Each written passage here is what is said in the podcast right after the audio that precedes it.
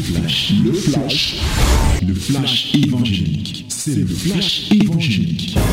C'est le temps du flash évangélique. Voici le temps favorable. Voici la minute de la vérité. Vous participez à votre programme, c'est Fraîche Rosée qui est en train de passer. Et nous sommes à l'étape de la parole. Je vous ai toujours dit et je rappelle toujours qu'au commencement était la parole. La parole était Dieu, la parole était avec Dieu. Rien de ce qui existe n'a été fait sans elle. En elle-même était la vie. En elle se trouve la lumière. Bien-aimé, tout ce que tu veux recevoir de Dieu se trouve dans sa parole. Donc, euh, sois attentif. Reçois la parole de Dieu et tu recevras donc ce que Dieu te donne. Ouvre ta Bible dans Actes des Apôtres chapitre 23, du verset 1 au verset 11 que nous allons lire. This is a marvelous moment, the time of the word. Yes, my beloved, a wonderful one. Open your Bible in the book of Acts of Apostles, chapter 23, from verse 1 to 11.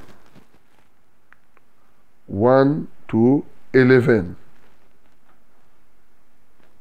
Let us read it together in the mighty name of Jesus.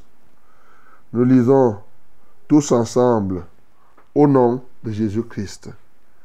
1, 2, 3.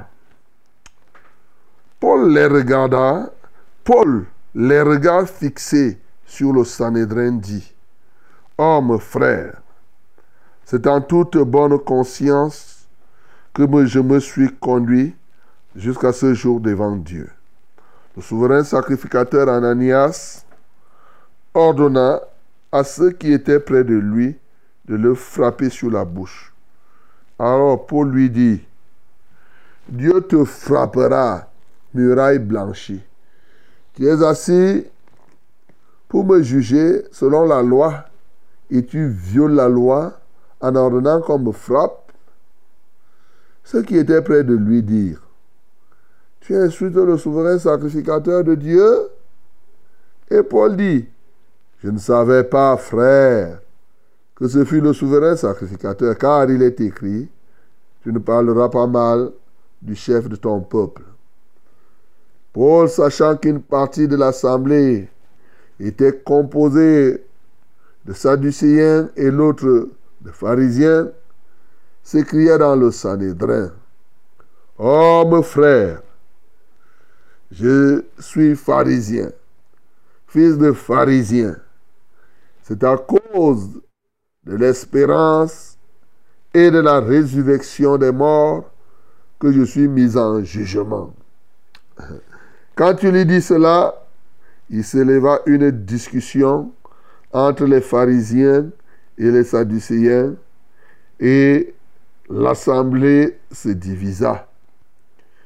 Car les sadducéens disent qu'il n'y a point de résurrection et qu'il n'existe ni ange ni esprit, tandis que les pharisiens affirment les deux choses.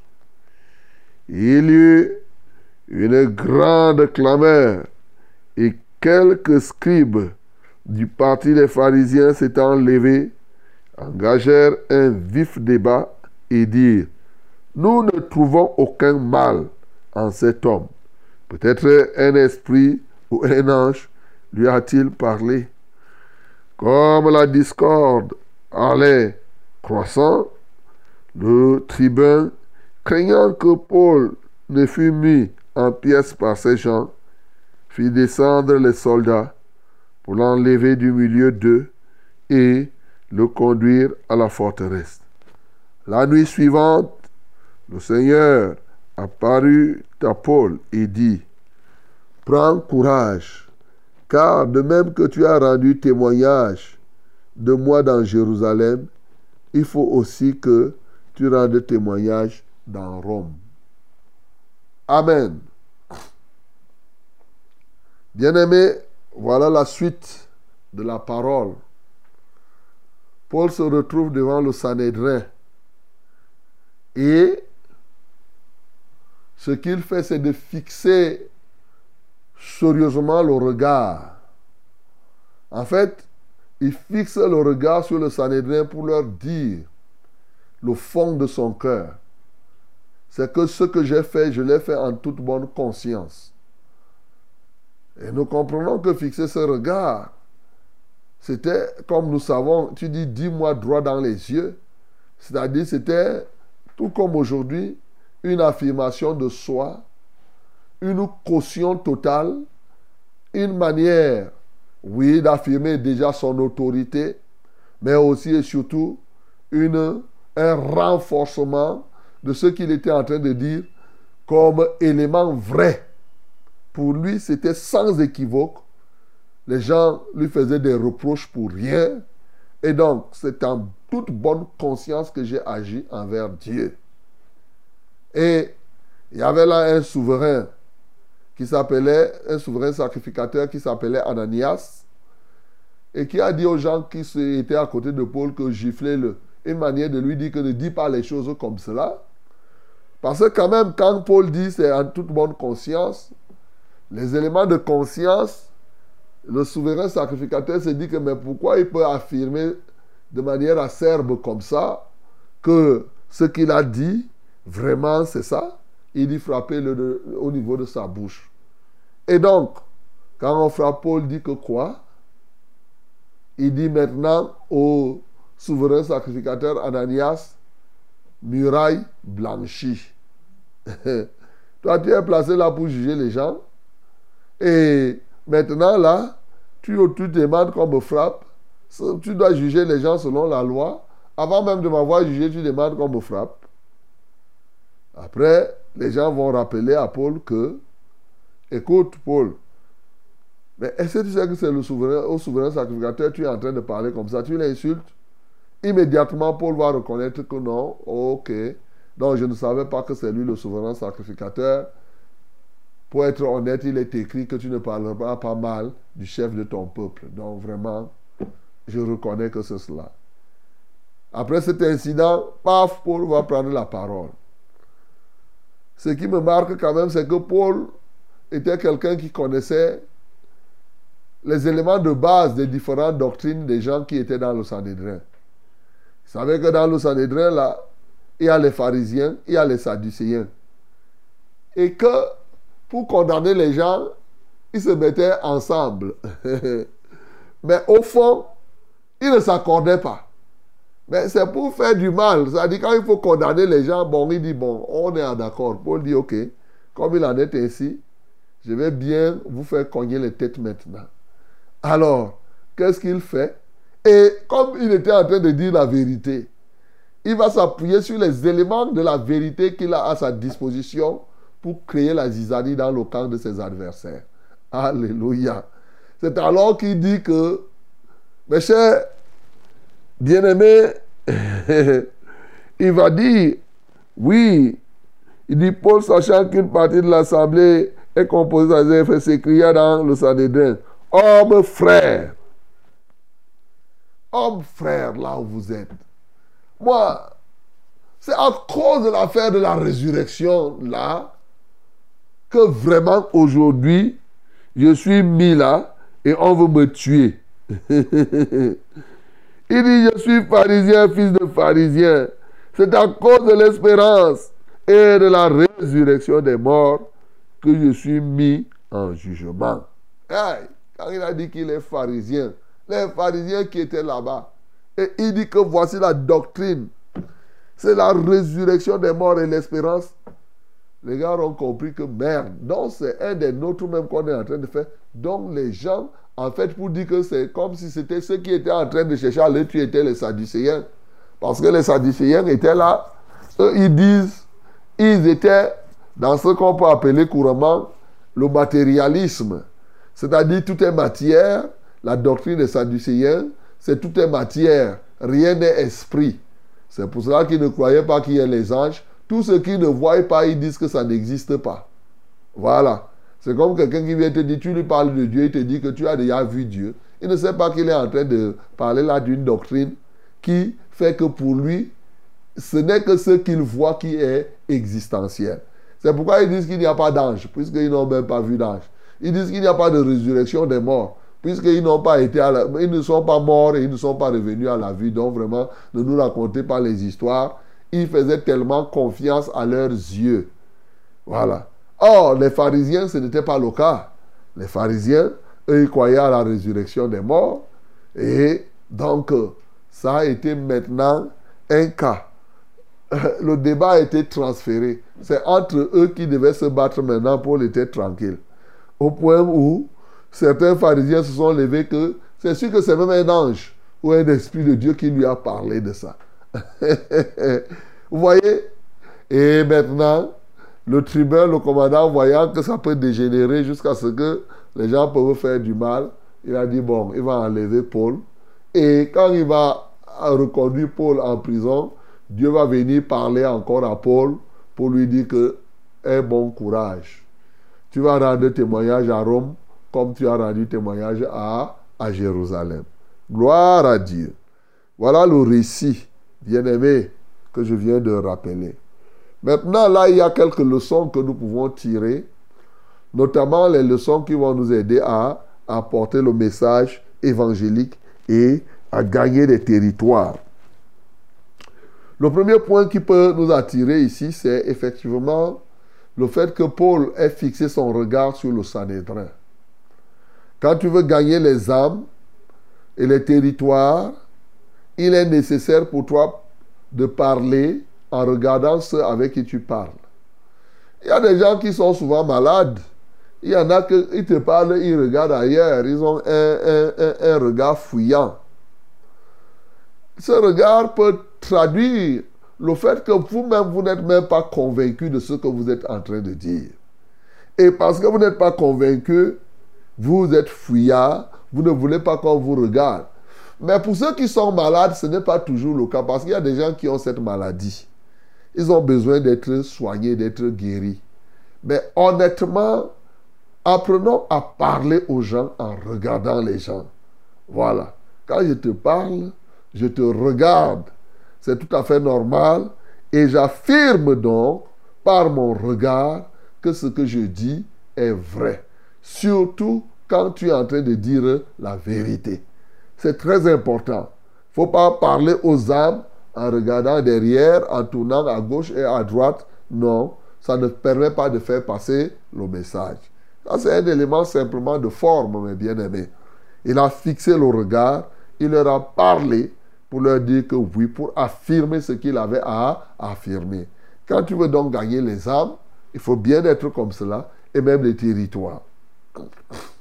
La deuxième chose qui me marque ici, c'est le fait que le souverain sacrificateur Ananias ait dit que on puisse gifler Paul. Parce que ce qu'il a dit, lui, ne croit pas que c'est vrai. Et Paul a répondu en disant muraille blanchie. Muraille blanchie, c'est quoi? Muraille blanchie, c'est-à-dire que, vous voyez, quand on construit une maison, eh, avant de mettre la peinture, d'abord on met la peinture, mais on met d'abord quoi? La chaux. Pour cacher certains défauts. C'est ça qu'on appelle, on appelait les murailles blanchies. Donc on badigeonne par exemple un mur, euh, un espace qui a peut-être des défauts pour donner l'impression que ces défauts ne sont pas là. Voilà. Donc, euh, et généralement, c'est comme euh, quand on enduit un mur, bon, les gens qui savent, on enduit le mur. Vous voyez, le mur a des creux, des creux, mais on vient mettre l'enduit, l'enduit, l'enduit, l'enduit. Et c'est ça ailleurs qu'on appelle la chaux, hein? c'est-à-dire que c'est très important de comprendre. Donc, quand on a enduit le mur, vous avez l'impression, vous avez devant vous un mur lisse. Mais vous croyez que tout le mur là est sorti lisse avec le ciment. Alors qu'il y a des endroits là où on a seulement collé que si tu pas cogner la toc, toc, toc, le truc là va encore sauter. Donc, ça c'est une muraille blanchie, mais ce n'est pas une muraille blanche. Voilà. On a rendu ça blanc. Mais au fond, ce n'est pas ce, qu'elle doit, ce que la muraille doit être. Ça signifie quoi? Ça signifie que le souverain sacrificateur, là, tu te tiens là, tu dis que moi, on me fouette de bouche, alors qu'au fond, c'est toi le menteur. C'est toi là qui es hypocrite. Tu te présentes pour juger les gens alors que tu dois même d'abord te juger toi-même. Et toi, tu me dis de, de, de, de, qu'on me frappe par la bouche. Si on devait frapper, mais c'est toi-même qu'on devait frapper en premier lieu. Ce n'est pas moi. Vous voyez C'est ça qu'il était en train de dire. Il est vrai qu'il parlait comme ça à quelqu'un. Comme il a dit, il ne savait pas qu'il était le souverain sacrificateur. Mais il parlait, il savait que ces juges, des gens qui étaient là pour juger, étaient des gens qui n'étaient pas très sérieux. Et bien sûr, comme les juges que nous avons souvent ici aujourd'hui, même dans nos pays, hein, ne croyez pas que les gens qui se tiennent là jugent. Ils jugent les, les, adultères là. Tu vois, les, magistrats là, ils jugent l'affaire d'adultère. Lui-même, il est un adultère. Il est un adultère. Si je pars demander là à ces magistrats qui sont dans les tribunaux, qui proclament les divorces, eux, leurs femmes devaient divorcer depuis. Mais ils sont là pour donner les conseils, pour faire ceci, pour faire cela, alors qu'ils font les mêmes choses. C'est ce qui se passait à ce temps-là. Mais pour Ananias, particulièrement, lui, c'était un souverain sacrificateur très dangereux. Alors, il faisait souffrir les autres sacrificateurs, au point où toutes les dîmes qu'on donnait, il bouffait lui seul. il prélevait tout ça là, et il muselait les autres par rapport à ce que quand le peuple a donné tout ça, il pensionne et les autres n'ont rien.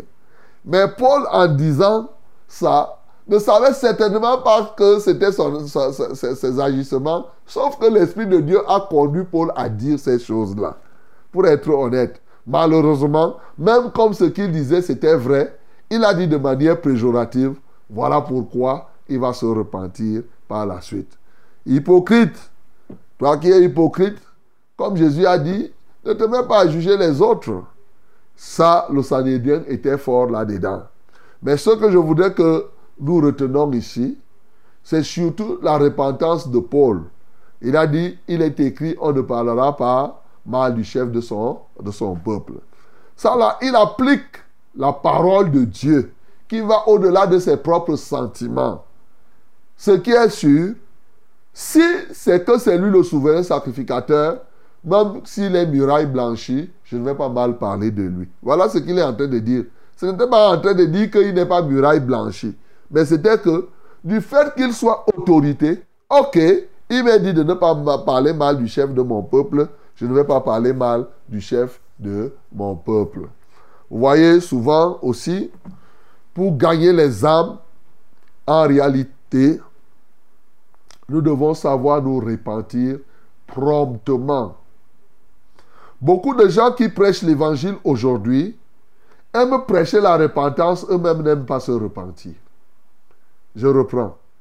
Plusieurs personnes qui prêchent l'évangile, ils prêchent la repentance aux autres, mais ont de la peine eux-mêmes à se repentir. L'apôtre Paul, grand prédicateur de la repentance, par le nom de Jésus, a démontré ici que ce que tu demandes aux autres de faire, Sois toi-même le modèle pour réaliser cela. Apprenons, nous qui prêchons, apprenons à nous repentir lorsque nous constatons que nous venons de faire quelque chose qui ne tient pas. C'est ce qui nous apprend ici. Et la repentance est une force. Quand tu as fait ce qui est mauvais, bien-aimé, repens-toi. Voilà la deuxième chose que je veux que tu comprennes pour pouvoir gagner les âmes. La troisième chose, que tu peux avoir ici, c'est la stratégie de Paul pour diviser le, le. Il est clair que l'une des techniques pour gagner les âmes, c'est de créer la division dans le camp de Satan. On voit que le camp de l'adversaire se divise souvent. Mais comment cela n'explique Est-ce que vous savez que c'est la même arme que Satan utilise même dans les églises aujourd'hui? Vous êtes là, vous deux. Vous voulez partir évangéliser. Il crée une mésentente pour que vous ne vous compreniez pas. L'évangélisation va échouer. C'est ça? Paul n'a utilisé qu'une méthode qui marche. Parce qu'il sait que tout royaume divisé contre lui-même ne peut subsister. Donc, bien aimé, ici, il te faut, c'est une sagesse qu'il faut avoir pour être capable de diviser ceux qui se mettent ensemble, ne serait-ce que pour te nuire. Parce que lorsque tu es en évangélisation, les forces des ténèbres ne peuvent s'unir, ne serait-ce que pour le moment unique de te nuire, de s'opposer. Quand ils ont fini de s'opposer, ils recommencent leur division. Il y a des tribus ici comme cela. On dit que quand il est en face de quelqu'un, ils se mettent ensemble. Et dès lors qu'ils ont fini de t'anéantir, la bagarre commence entre eux. Voilà, beaucoup de gens font comme cela. Bien-aimé, Dieu doit nous donner cette sagesse. Parce que ce n'est pas partout. Mais ici, si on prend ce cas, c'est ça l'avantage, d'une part, pour nous qui évangélisons, d'être unis tel que rien ne peut nous diviser. Oui, c'est très important de conserver son unité parce que chaque fois quand vous êtes ensemble et que vous laissez l'ennemi vous diviser, vous lui donnez la possibilité, vous lui donnez la force encore de vous résister. Mais maintenant, comme nous sommes en train de rechercher des facteurs qui doivent nous aider, vous voyez le danger de l'écuménisme. Ici, c'est le danger de l'écuménisme. C'est des gens qui ne sont pas unis dans l'enseignement et qui disent qu'ils vont aller combattre Paul. Ça se passe comme ça aujourd'hui. Il y a des gens qui se lèvent, tel quoi que Marie est montée au ciel, l'autre dit que Marie n'est pas montée au ciel. Tel quoi qu'il faut mettre les images, l'autre dit qu'il ne faut pas mettre les images. Et ils disent que mettons-nous ensemble, on va aller faire quelque chose de Dieu. Mais, mais ça, ça ne, veut, ça ne peut aller nulle part. Bien aimé. Ici, les Sadducéens et bien entendu les pharisiens formaient un groupe disparate. Pourquoi? Parce qu'ils n'étaient pas unis dans l'enseignement, dans la même doctrine. Ils n'avaient pas la même doctrine. Deux doctrines diamétralement opposées, mais des gens unis seulement pour nuire, alors qu'au fond, ils ne sont pas un.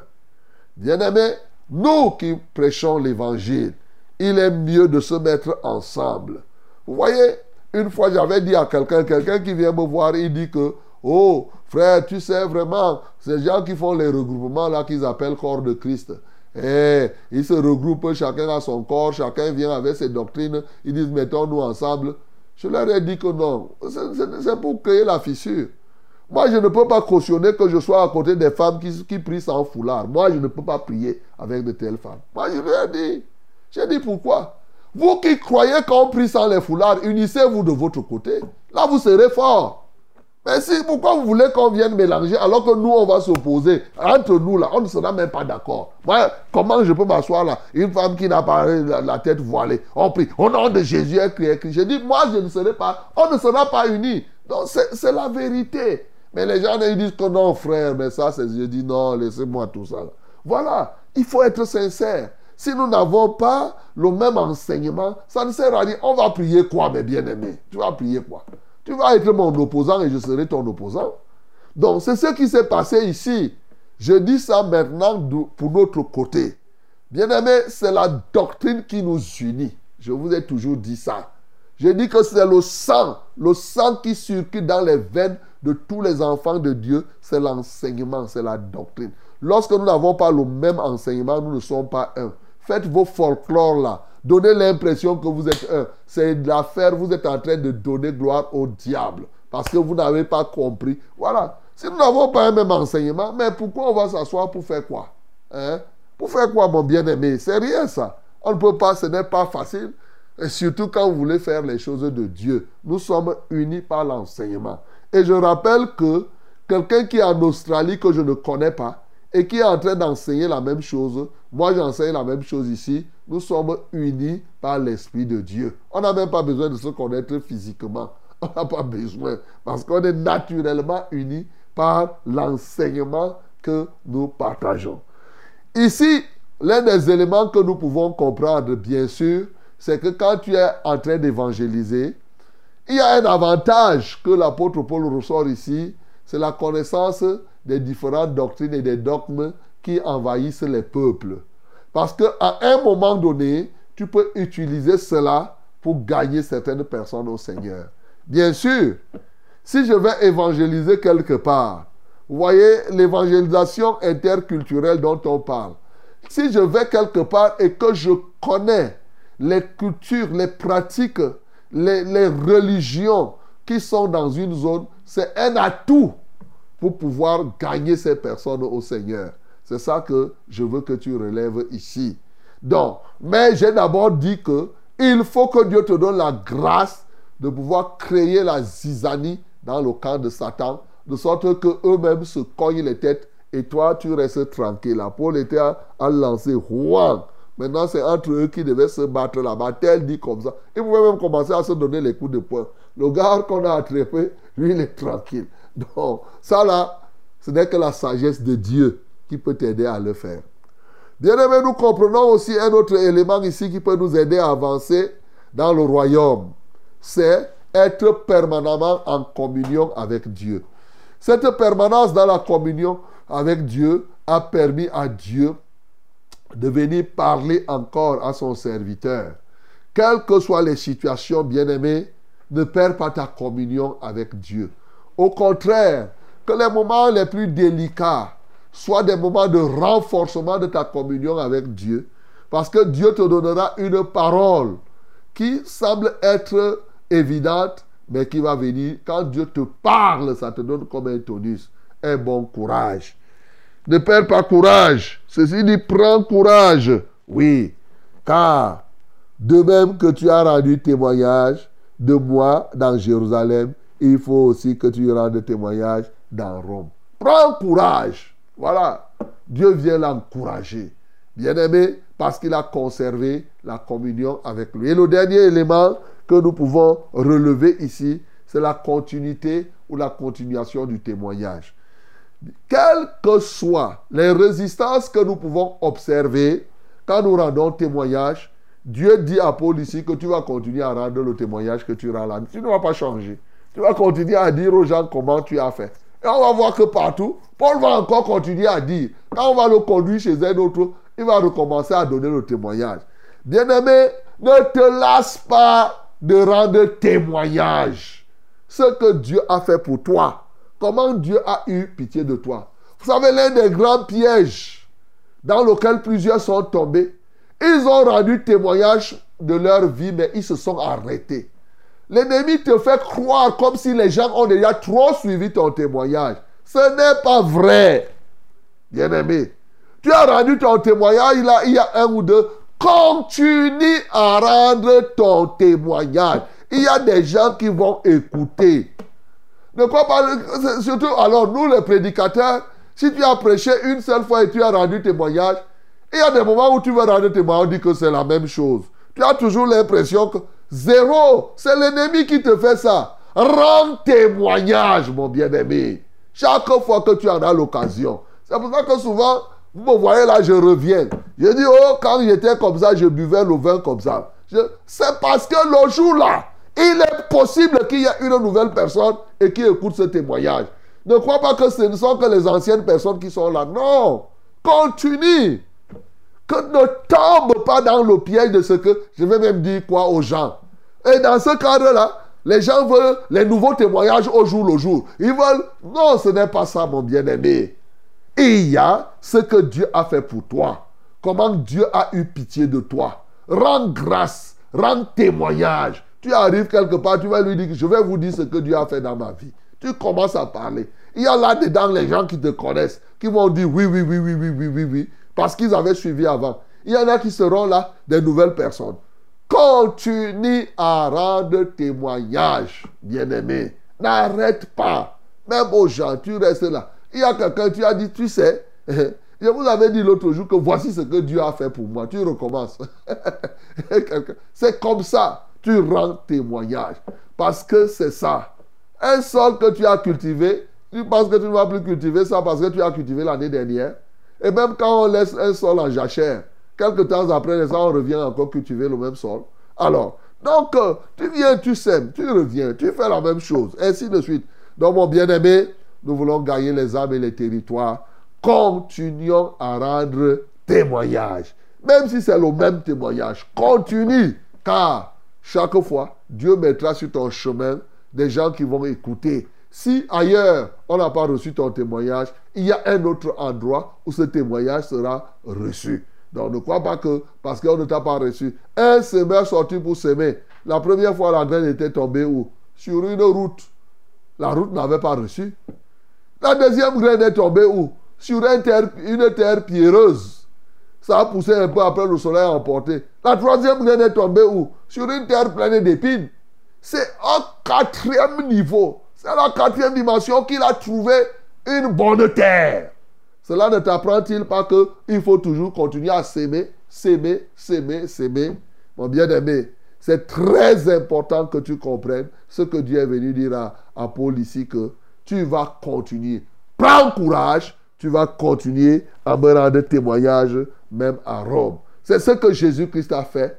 Il partait de lieu en lieu, il rendait témoignage, il prêchait le message, il faisait du bien.